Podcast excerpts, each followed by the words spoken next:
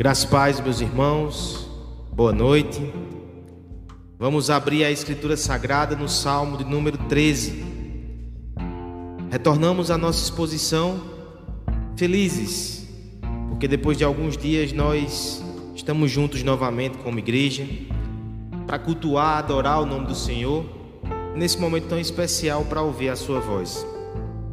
Eu lembrava hoje cedo, né, no nosso primeiro culto, que o Salmo 13 ele é especial na minha jornada de fé, no meu ministério, porque foi depois de pregá-lo há uns 10 anos atrás, não sei nem precisar o tempo direito, na congregação de Fagundes. Estava naquela cidade, preguei esse texto. Quando cheguei em casa, eu me rendi ao Senhor e disse: Eu vou para o ministério. Então, é um texto especial. Pela graça de Deus, eu não me lembro daquele sermão. Os primeiros eram terríveis, então é um novo, né? Vocês serão poupados disso. Mas que o texto ele possa nos abençoar nessa noite com a poderosa palavra de Deus. Então, leiamos com fé, com atenção e com esperança o texto sagrado. Diz assim a palavra de Deus: Até quando, Senhor, esquecer-te-ás de mim para sempre? Até quando ocultarás de mim o rosto? Até quando estarei eu relutando dentro de minha alma com tristeza no coração cada dia? Até quando se erguerá contra mim o meu inimigo? Atenta para mim, responde-me, Senhor Deus meu, ilumina-me os olhos para que eu não durma o sono da morte, para que não diga o meu inimigo prevaleci contra ele, e não se regozijem os meus adversários vindo eu a vacilar. No tocante a mim, confio na tua graça Regozije-se o meu coração na tua salvação. Cantarei ao Senhor, porquanto me tem feito muito bem. Vamos orar pedindo que Deus fale conosco através da sua palavra. Pai bendito, te agradecemos, Senhor. Como é maravilhoso te cultuar junto com os nossos irmãos. Nossa alma precisa disso. Esse momento é precioso. E entre tantas coisas maravilhosas que fazemos aqui em comunidade, esse momento é um momento sublime, Pai. Não por causa de, de homem algum, do pastor, mas porque nós cremos que o Senhor fala a pecadores através de outro pecador, Senhor. Nós cremos que a tua palavra, por meio do Santo Espírito de Deus, pode tocar os nossos corações e nos transformar nessa noite. É isso que queremos mais do que qualquer outra coisa, Senhor. Fala conosco pela tua palavra no nome de Jesus. Amém. Qual a imagem mental que vem na tua mente quando você pensa em show da fé? Você vai dizer, pastor, não vem só uma imagem, vem até um jingle, uma cançãozinha. Tem um jovem senhor aí que usa esse título para um programa ou um culto transmitido, você pode chamar assim, Faz 18 anos que ele está no horário nobre. Esse nome já ficou muito cravado aí. Não me refiro especificamente aí. Show da fé. Eu quero pensar com você nessa noite. São todos aqueles momentos que a intervenção de Deus é tão clara que até o mais cético dos homens tem que reconhecer que Deus operou e a fé foi manifesta. É a cura que chega é uma porta que Deus abre. São reviravoltas e circunstâncias assim surpreendentes que nós só podemos dizer que foi Deus operando. É o momento que a fé está no centro do palco e do espetáculo. E temos momentos assim na vida cristã. Mas nem só de show é feito a caminhada. Também tem momentos de silêncio. Também tem momentos que a gente ora e parece que a resposta não chega.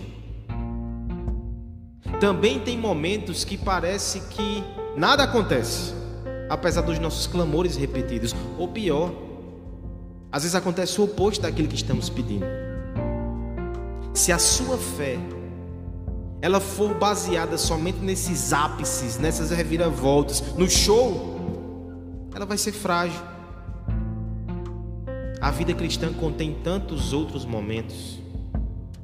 É por isso que nossos olhos precisam ser recalibrados e reajustados para aprender a enxergar a presença maravilhosa de Deus, não somente no show, mas até no silêncio, naquilo que a gente poderia chamar dos bastidores. Deus age nos bastidores. A sua fé também tem bastidores ali, por detrás do véu, atrás das cortinas, discretamente, operações graciosas e milagres no coração. O texto de hoje vai nos ajudar a contemplar justamente esse processo que muitas vezes é desprezado, negligenciado e, pasme, até criticado. O Salmo 13 ele tem um título ousado: Oração de Fé. Entre centenas de salmos é esse que recebe esse título tão ousado. Mas você vai perceber que ele começa com silêncio e com angústia. Um desses pseudos apóstolos, analisando esse texto, numa das transmissões assim que eu vi pela internet e ocasionalmente, ele teve a ousadia de criticar Davi. Com seu chapéu de couro. Talvez você saiba quem é, estou fazendo muitas alusões hoje, né? Olha, é porque Davi. Mas essa é a oração que opera nos bastidores. Essa é a fé que nós precisamos cultivar. Uma fé que cresce até em lugares escuros, com discrição, mas com graça, com poder. Nós vamos ver a partir desse texto aqui, em primeiro lugar, o cenário da fé, versos 1 e 2. Depois nós veremos o exercício da fé, versos 3 e 4. E por fim, nós veremos o resultado da fé, nos versos 5 e versos 6. Veja essa fé surpreendente em operação. Analise o seu coração e também peça a Deus uma fé assim. Vamos então, nesse primeiro momento, ao cenário da fé. Versos 1 e 2. Eu peço que a igreja me ajude lendo esses dois versículos em voz alta. Até quando, Senhor?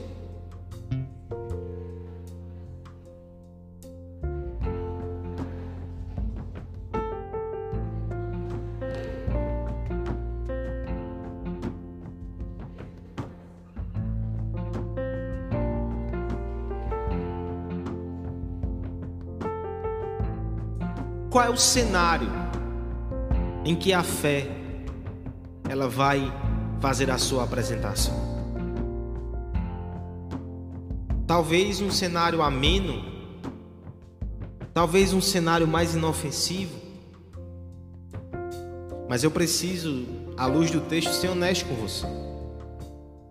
Muitas vezes Deus vai desenhar um cenário com curvas acentuadas, com declives, um cenário até desafiador para os olhos, amedrontador para o coração. Veja que são tons assim que Davi usa para descrever a, situa a sua situação nos primeiros dois versos. Ele começa com aquilo que eu percebo como uma oração ofegante. Até quando, Senhor? Perceba que ele sequer termina aqui a oração de forma adequada. Parece que a gente está no meio de uma conversa. Talvez ele já tivesse exposto de forma inaudível algumas queixas e conclui dizendo, até quando? Mas se nós começamos somente por essa parte, a gente nem sabe do que ele está falando. Até quando o que, Davi? Nós sabemos a quem ele se dirige. Nós sabemos que ele está incomodado. Nós sabemos que possivelmente esse é um sofrimento prolongado, porque até quando tem uma demarcação temporal. Já suportei, já aguentei. Mas até quando vai isso? Mas nós não sabemos direito do que se trata. Me parece que essa é a oração de alguém que está quase como ofegante. Ele entrega a primeira frase, a primeira oração, sem muitas conclusões, somente externando o coração ofegante. E para que não pareça que eu estou exagerando aqui na aflição do salmista, O até quando por si só já é uma expressão muito angustiante. A gente não diz até quando em todos os momentos. São situações que de fato incomodam, incomodam muito, incomodam por muito tempo, que nos fazem dizer até quando isto vai durar ou vai prevalecer. Agora veja, quatro vezes em dois versículos o salmista usa essa expressão.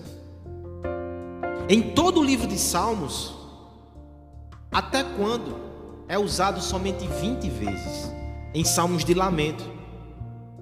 Mas aqui Davi ele gasta quatro até quando em duas em dois versos somente. Você consegue perceber então como essa situação ela está incomodando o coração do salmista? Ele vai descrever a partir da segunda parte do verso 1. Primeira coisa, ele olha para Deus ele nos mostra que a razão da sua aflição ela começa no próprio Deus e na sua relação com Ele. Até quando, Senhor? Esquecer-te-ás de mim para sempre. Davi exprime aqui um sentimento que talvez alguns de nós já conheçam. É a sensação que Deus não está lembrando. É a sensação que nós estamos invisíveis aos seus olhos de cuidado. É a sensação, com toda reverência, de que Deus está surdo aos nossos gritos e às nossas orações. Ele parece distante, ele parece indiferente, ele parece desatento. Você vai dizer que oração corajosa, mas essa é a oração de alguém que tem intimidade com Deus. Lamentos são possíveis na vida cristã. A nossa fé, ela permite esse tipo de oração. Deus permite que nós o encontremos e tratamos com Ele com esses termos fortes. O que Ele não permite é que nós nos dirijamos a outros para externar o nosso desprazer contra Ele. Nós devemos ir até Ele. Davi diz: Senhor, vai esquecer de mim para sempre. Aqui a experiência dolorosa ela pode ser entendida da seguinte forma: Davi ainda está dizendo, eu experimentei isso por um tempo e consegui sobreviver, estou aqui, né? Eu já venho sentindo isso na pele há algum tempo, mas Senhor, para sempre eu não consigo. A minha alma é despedaçada quando eu imagino que eu não terei mais a tua boa presença, o teu bom olhar e o teu cuidado. Porque, irmãos, há um lugar onde os homens serão esquecidos eternamente. Esse lugar é o inferno. Davi está dizendo isso, eu não suporto, Senhor. Veja o final do verso 1 ainda. Até quando ocultarás o rosto de mim? É interessante que ocultar o rosto e esquecer nem se relacionam de forma tão harmônica. Porque no momento que eu oculto o rosto, eu estou lembrando mas eu preferi olhar em outra direção ou esconder a minha face para não dar assistência. Há uma certa confusão aqui, mas ao mesmo tempo há uma explicação. Davi sabe que o Senhor não esquece de ninguém, especialmente dos seus filhos. Davi sabe disso. No entanto, o que Davi está dizendo aqui, esta é a sua sensação, porque Deus aparentemente escolheu deixar ele sem as suas influências graciosas, como que abandonado por alguns instantes. Como consequência disso, irmãos, como consequência desse silêncio divino, Davi vai mostrar agora duas áreas da sua vida que são afetadas. Verso 2. Mas dois até quando? O primeiro até quando diz respeito à sua relação consigo mesmo. Ele vai dizer: Até quando estarei eu relutando dentro da minha alma, com tristeza no coração a cada dia? Davi está dizendo assim: Senhor, como eu não ouço a tua voz, como eu não ouço as palavras que dão direção e conforto ao meu coração, eu volto para mim mesmo. E eu fico consultando a minha própria alma e relutando dentro do meu interior, dia após dia. Mas aqui eu não acho solução. Aqui eu não acho saída. Aqui eu só acho mais tristeza.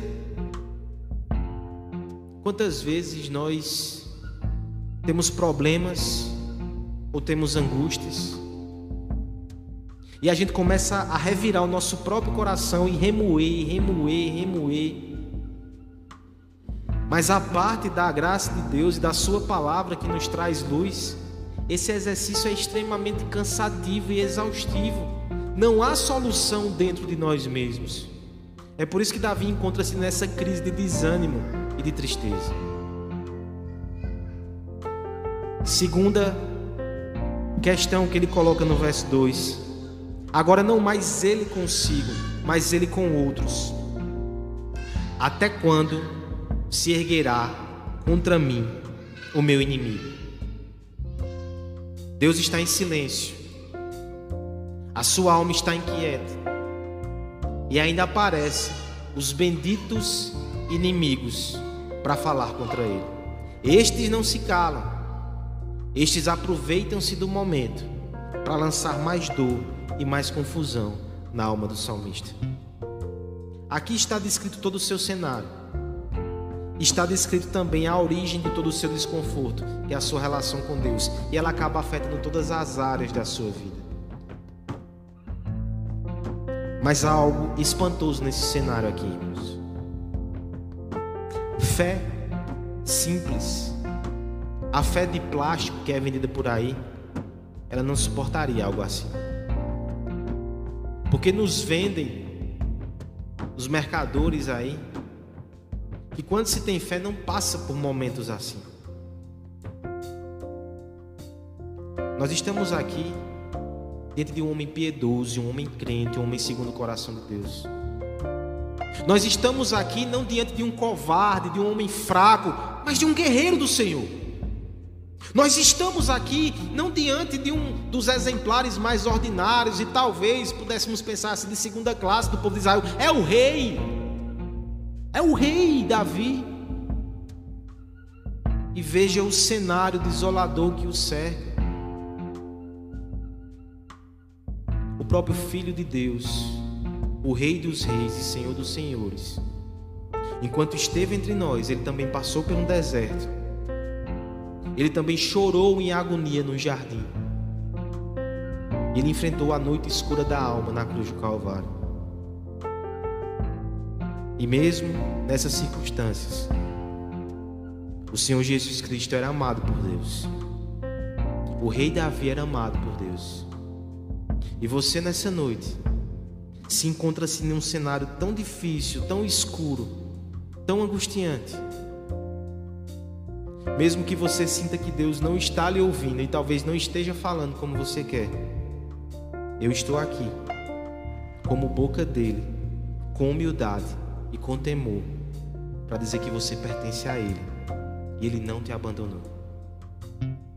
Esse cenário difícil, é muitas vezes o lugar onde Ele deseja operar e lapidar a nossa fé. Quantas vezes não foi o deserto o lugar onde Deus escolheu para se revelar ao seu povo com mais glória?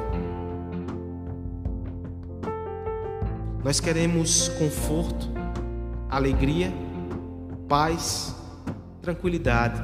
Queremos. Deus é tão bom que nos dá essas coisas tantas vezes. Mas a prioridade de Deus não é nada disso. A prioridade de Deus é uma fé robusta, que é o maior tesouro que alguém pode ter debaixo do céu. Então, muitas vezes, para que a nossa fé cresça, Ele retira a paz, a tranquilidade, a alegria e os confortos. Ele nos coloca diante de cenários adversos. Ele nos faz clamar quase em desespero: até quando, até quando, até quando? Mas quando nós estamos clamando, mesmo sem ouvir, Deus olha do céu e diz: Filho, é isso que eu queria. É essa fé que eu queria suscitar no seu coração. Mais uma vez, eu repito: se esse é o seu caso nessa noite, que você possa ser fortalecido no Senhor, que você afaste as dúvidas do seu coração. Você pertence a Deus.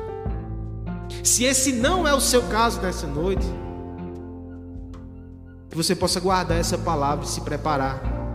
Quando o cenário começar a ser montado, que a luz acenda e você diga: Ah, Deus, tu me avisou sobre isso lá no Salmo 13, que venha a dificuldade, eu confio em ti e sei que vou passar por esse vale segurando em tuas mãos.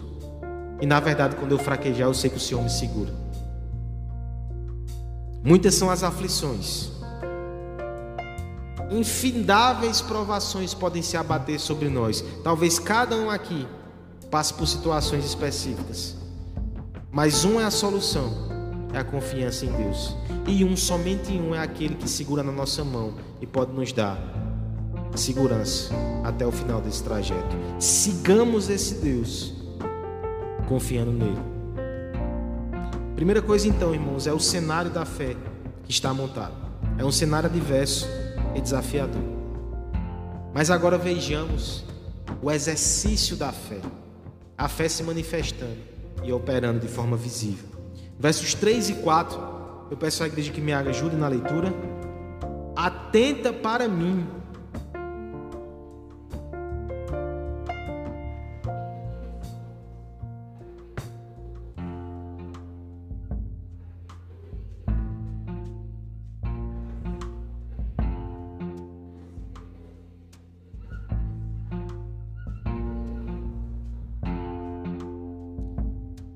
Exercitar a fé pode ser termos que lhe causam arrepios, especialmente se você vem de um contexto em que a sua fé foi abusada. Líderes fraudulentos, eles muitas vezes usam isso para exigir do povo de Deus coisas que Deus não existe. Talvez entregar bens, talvez se submeter a situações não é isso que se trata o texto. Também não é nem necessariamente as coisas que fazemos para Deus como ato de fé, desafios que enfrentamos, coisas que nos abstemos. Na verdade, o texto vai mostrar a fé operando na sua raiz primeira. Aqui ecoa o ensino de Calvino que eu mencionei quinta-feira no estudo de doutrina. A oração é o primeiro e o mais basilar ato de fé que alguém pode ter. Ainda que você entregue o seu corpo como um mártir, ainda que você faça muitas coisas em nome de Deus e para Deus, se não é precedido por oração, não foi um ato de fé. Tudo que envolve fé, tudo que envolve espiritualidade começa com oração e termina com oração, e durante todo o tempo a oração acompanha. Veja que Davi aqui, no meio do seu relato, ele volta-se para o Senhor e ele exerce o primeiro ato de fé. E aqui, meus irmãos, já é um triunfo. Já é um triunfo da fé. Sabe aquelas vitórias que ninguém vê, que ninguém assiste? Ainda bem que ele registrou para nós essa canção. Davi está triunfando na fé. Aqueles dias que você sente que o céu está fechado, que você não tem ânimo, que você se sente enfraquecido e triste. De repente você se pega orando ao Senhor com a força que você nem sabe que tinha mais. A fé venceu. Veja o exercício dessa fé maravilhosa e milagrosa. Aquele que dizia até quando, agora volta-se a Deus e diz: atenta.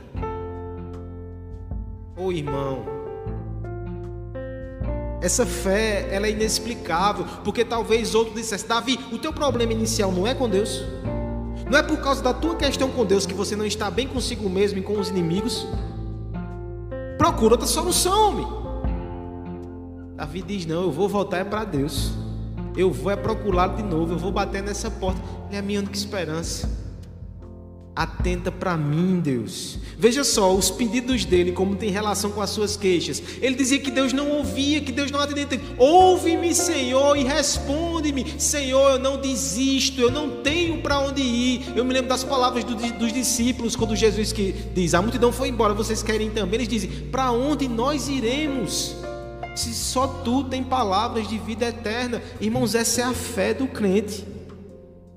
É a fé de quem diz: Senhor, aqui dentro da igreja eu passo por provação, eu enfrento lutas, eu passo por momentos que parece que minha fé está em crise, mas mesmo assim é aqui que eu quero ficar, é aqui que eu quero estar. Atenta para mim, Senhor. Eu não vou sair daqui. Eu não vou sair da tua presença. Eu não vou parar. Veja as orações que se seguem. Agora ele vai colocar suas outras questões também. Primeira questão interior. Ilumina-me os olhos para que eu não durma o sono da morte. Lembra que ele falou sobre desânimo, sobre tristeza contínua, sobre a confusão que imperava no seu coração? Quando ele usa a expressão ilumina os meus olhos, essa é uma expressão do Oriente que falava sobre revigorar as forças. A luz dos olhos é aquele brilho, aquele vigor. Sabe quando você está com o olho brilhando, que você está empolgado? Davi está dizendo: Senhor, traz essa luz de volta para o meu olho, porque senão eu vou dormir o sono da morte. Tem um pouco de hipérbole aqui da poesia, né? Mas tem verdade sim. Quando a gente está desanimado, quando a gente perde a nossa energia, o nosso vigor espiritual, é como se uma parte de nós começasse a morrer. Davi está dizendo: Senhor, sem comunhão contigo, eu não tenho vigor, e sem o vigor espiritual, eu estou morto. Senhor, me ouve, restaura-me. E por fim, ele menciona até os inimigos mais uma vez, no verso 4: Para que não diga o meu inimigo, prevaleci contra ele, e não se regozijem os meus adversários, vindo eu a vacilar. Senhor, eu não estou nem olhando para os inimigos, eles não são meu principal problema. A minha comunhão contigo que está enfraquecida me fortalece. Vem até mim, eu serei revigorado. Ah, os inimigos não irão prevalecer. Os seus batuques e alaúdes ficarão pelo meio do caminho, eles não vão poder celebrar, porque eu estou bem contigo. São muitas as situações que nos afligem. E nós somos tentados a olhar para todas elas e pensar que elas são o principal obstáculo para nós. Ouça bem. O que eu vou lhe dizer agora não são. O principal problema, assim como a principal solução, é a sua comunhão com Deus. Se você estiver bem com Deus, sua alma vai ser revigorada e você vai enfrentar os seus desafios. Se você não estiver bem com Deus, você vai desfalecer e você vai muitas vezes acabar sendo atingido no meio das suas lutas.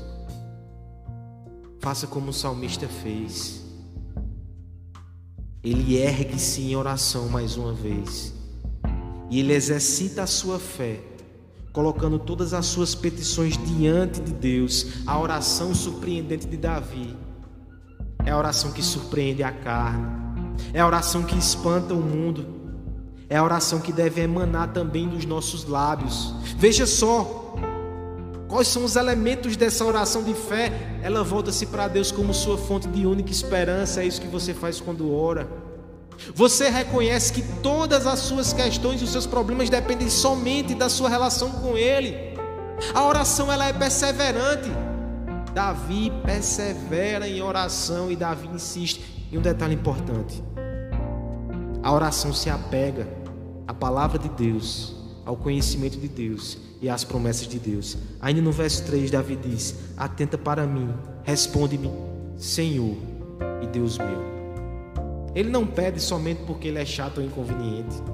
Ele não pede porque ele é presunçoso. Ele não pede porque acha que por causa do seu muito falar, Deus finalmente vai ceder ao seu apelo. Ele pede porque ele sabe que ele tem uma aliança com Deus. Senhor é Yahvé, o Deus do pacto.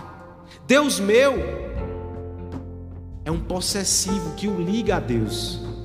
Ele tem uma relação com o Senhor de aliança.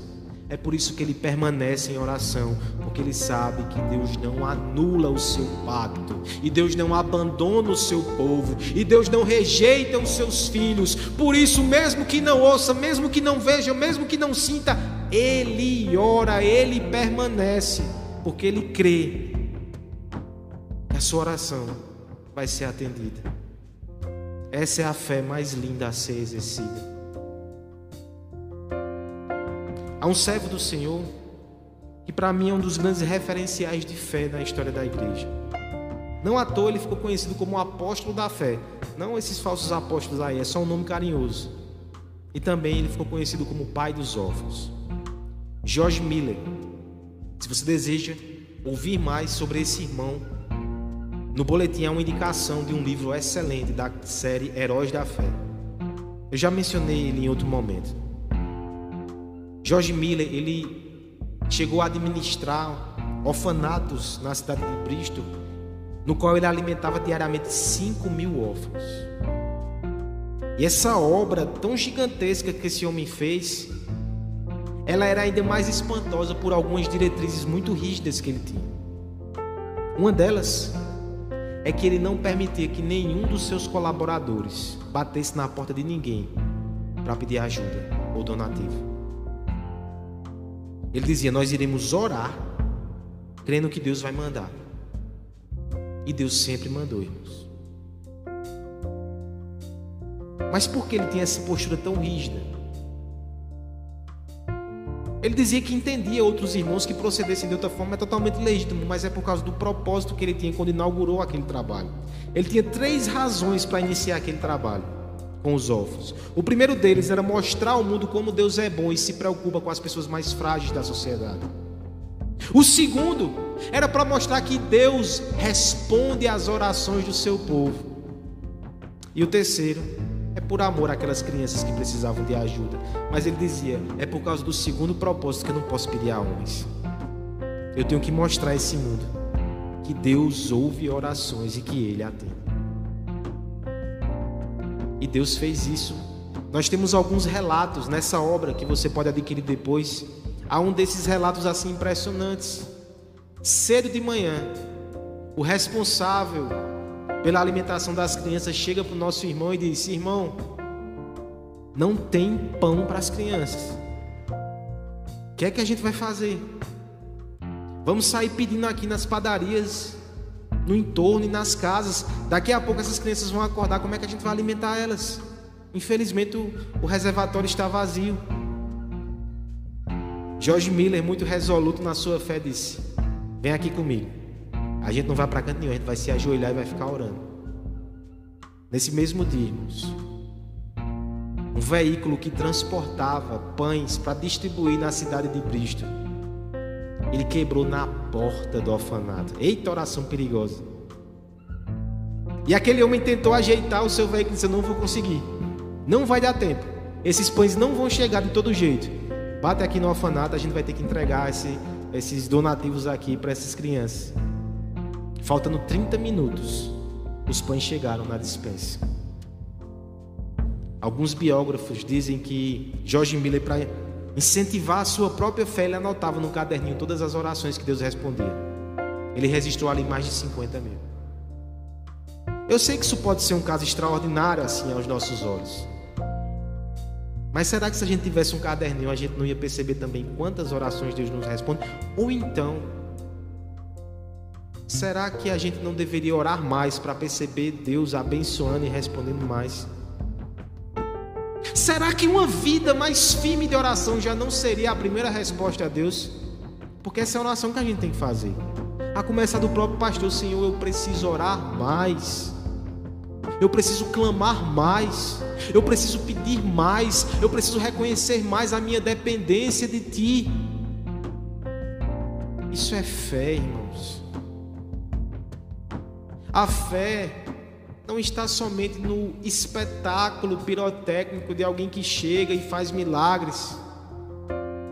A fé está lá na descrição de um quarto do homem da mulher que não consegue fazer nada no seu dia sem que peça a bênção de Deus.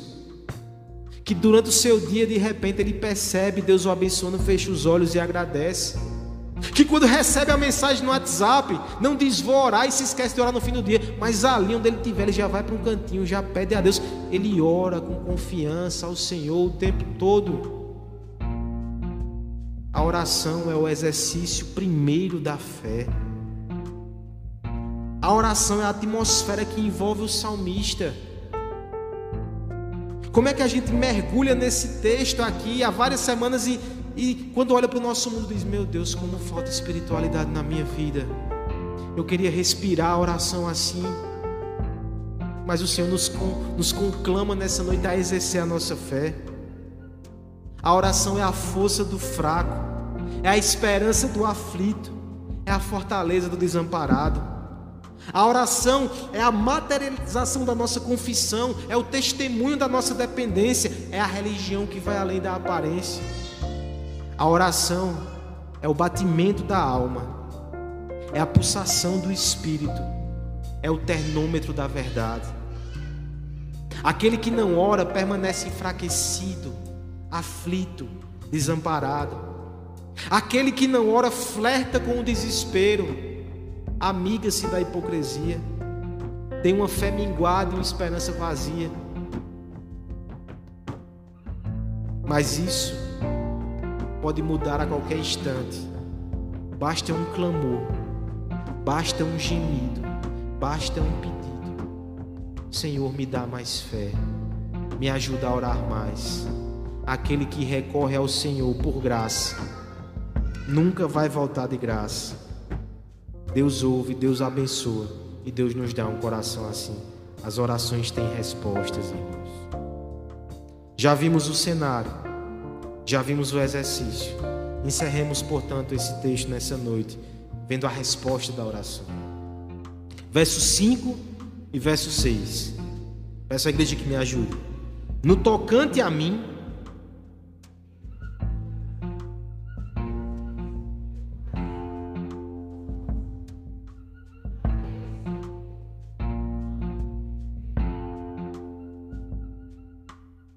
Quais são os resultados da fé? É o pedido atendido? Muitas vezes é. É um milagre recebido? Muitas vezes sim. Mas existe um resultado que às vezes a gente não valoriza, a gente não percebe, mas que o céu se agrada demais dele. Os resultados que não são tão escandalosos e visíveis, mas que são singelos, simples, discretos, mas cheios de valor. Resultados internos. Olha o resultado dessa oração aqui no coração do salmista. Verso 5 ele começa fazendo uma demarcação que demonstra uma posição. No tocante a mim, ou seja, naquilo que me diz respeito, eu confio na tua graça. Ele reafirma a sua posição. Ainda que eu me sinta desamparado, ainda que eu me sinta entristecido, ainda que eu me sinta esquecido, eu confio na tua graça. A minha fé e a minha confiança não estará alternando de acordo com as circunstâncias. Eu confio que o meu Deus é gracioso. Veja a posição de Davi aqui. Agora note a relação de causa e efeito. Se nesse primeiro momento ele toma uma postura no seu coração, eu confio. Olha a consequência logo em seguida no verso 5. Regozije-se o meu coração na tua salvação. De confiança para alegria. E muito interessante é pensar que o termo salvação aqui, ele é no sentido mais amplo. É no sentido de livramento. É no sentido então da resposta final do pedido de Davi. Mas esta ainda não ocorreu, no entanto, a alegria já é antecipada. Somente um coração que tem fé consegue fazer isso. Se entristecer com as dificuldades e se alegrar com as vitórias, qualquer um pode fazer. Agora, se alegrar no meio das dificuldades, porque antecipa a vitória pela fé, somente o Filho de Deus somente o cristão. Davi está fazendo isso. A alegria começa agora. Confio, me alegro. E a alegria é tanta que ela vem do coração e que ela transborda nos lábios. Olha o verso final. Cantarei ao Senhor, porquanto me tem feito muito bem. Davi, que tipo de esquizofrenia é essa, meu irmão? Você não estava reclamando do Senhor? Você não estava dizendo que o Senhor te abandonou, como agora tu diz que Ele tem feito bem. A oração, ela ajusta a nossa visão. E às vezes ela nos tira do foco do problema e a gente começa a enxergar a graça espalhada ao nosso redor que a gente não via antes. E Davi começa a encher o coração de contentamento. Sabe de uma coisa? Deus tem feito bem a mim. Eu tenho que cantar. Mas existe também o outro aspecto aqui que eu vejo nesse salmo Deus tem feito bem ao coração de Davi. O coração de Davi tem recebido essa graça. É por isso que ele pode cantar. Ele tem percebido as mãos de Deus tecendo alegria e confiança no seu coração. Um homem que, no meio de um cenário tão adverso, mesmo assim consegue exercer a sua fé através da oração e por fim termina cantando como resultado disso. Existe milagre mais impressionante nesse mundo? Houve um homem no passado chamado John Philpott. Na época da reforma, ele com um grupo de amigos, ele foi preso porque confessava a justificação pela fé, as doutrinas da reforma. E o bispo da cidade juntou o útil ao agradável e o prendeu nas suas cavoarias. Puniu ele e ao mesmo tempo teve um benefício econômico, trabalhador de graça. Mas aquele homem, ele ficou um pouco incomodado porque John Philpott e os seus amigos, mesmo no escuro da cavoaria, inalando toda aquela situação ali, eles louvavam a Deus o tempo todo. Isso causou tanto incômodo a ele que ele pediu que ele subisse e fosse conversar com ele. Ele questionou: por que vocês se atrevem a cantar o tempo todo? Se nessa situação degradante vocês deveriam estar se quebrantando, se arrependendo e abandonando essas falsas doutrinas e heresias que vocês professam, por que vocês estão cantando? Ao que John respondeu com muita educação: A felicidade que temos é porque cantar certos salmos, como Paulo ordenou, nos faz ter alegria no Senhor. Nós cantamos salmos e hinos, porque no meio dessa miséria, nós somos consolados por Deus e a nossa alma é refrescada. Esse irmão ele também escreveu alguns amigos que o apoiavam nas suas prisões. Eu inclusive coloquei a citação completa no seu boletim para que você leia em casa. Veja como ele explica um pouco mais da dinâmica, daquilo que estava por trás dessa alegria no meio da cavoaria escura.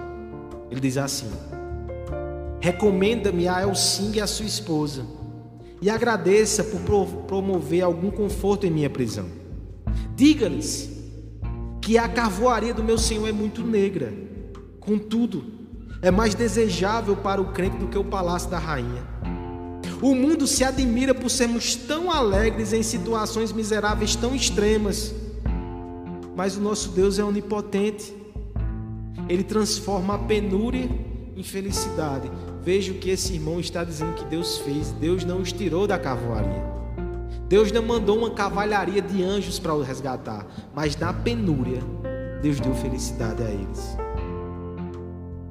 Ele diz assim ainda: Acredite, não há alegria semelhante no mundo como tem o povo de Deus aos pés da cruz de Cristo.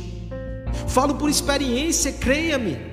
E não temam o que o mundo pode lhe fazer, pois quando prendem o nosso corpo, libertam a nossa alma para conversar com Deus. Quando nos abatem, nos levantam, quando nos matam, nos enviam para a vida eterna. Que maior glória há do que sermos feitos conforme a cabeça de Jesus Cristo. Isso é feito por intermédio do sofrimento. Agora ele passa até a fazer uma oração no meio da sua carta. Parece que ele esquece do destinatário.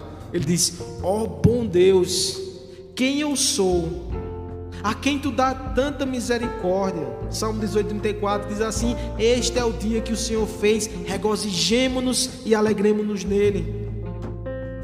Esse é o caminho, ainda que estreito, que está cheio da paz de Deus e repleto de bênçãos eternas.